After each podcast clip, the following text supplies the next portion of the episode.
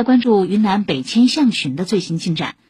目前，象群位于峨山县大龙潭乡叠锁村西面的林地内，离群十四天的毒象也在小范围移动。昨天中午，无人机监测到一头小象掉进了河里的画面，大家都为小象捏了把汗。河水一度把小象整个都淹没了，但是象群看起来很淡定。云南西双版纳国家级自然保护区管护局高级工程师沈庆仲解释。它有危险吗？这个小象？其实没有危险，其实它不怕水。